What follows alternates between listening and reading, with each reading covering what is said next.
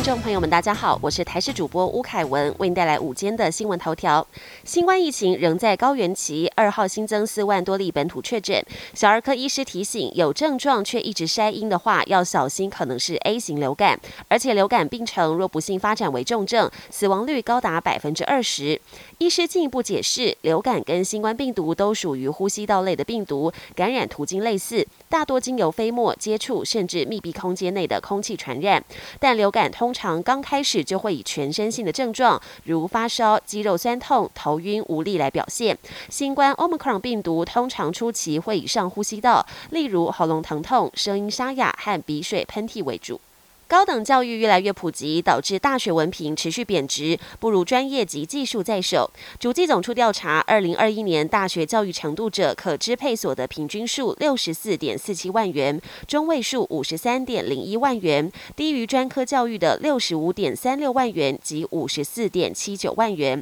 大学学历收入已经连续九年低于专科，不过研究所以上可支配所得平均数首度破百万元，续居各教育程度之冠。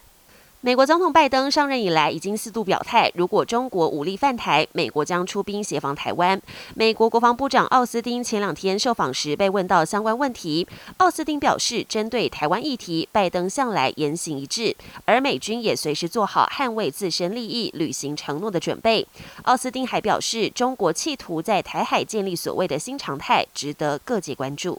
国际焦点：巴西总统大选计票进入尾声，前总统鲁拉获得百分之四十七的选票，领先现任总统波索纳洛的百分之四十三。不过两人都未能取得过半票数，因此将进入月底第二轮决选。而波索纳洛选前民调落后十几个百分点，却能在第一轮追到只剩个位数，也为选情再添变数。这两天，中国的气温在南北出现极大差异，华中、华南飙高温，部分地区甚至会出现摄氏四十度以上的高温。气象单位发布高温预警，但过两天南方气温将明显下降，温度将降到摄氏二十度以下，温差高达二十度以上。而中国北部的新疆已经飘雪，不但呈现断崖式降温，当局还发布寒潮预警，温度变化之大，让人来不及提防。日本的冷饮市场竞争激烈，必须实时创新才能抓紧商机。日本市面上有贩售透明的白色可乐，喝起来味道跟口感传统黑色可乐一模一样。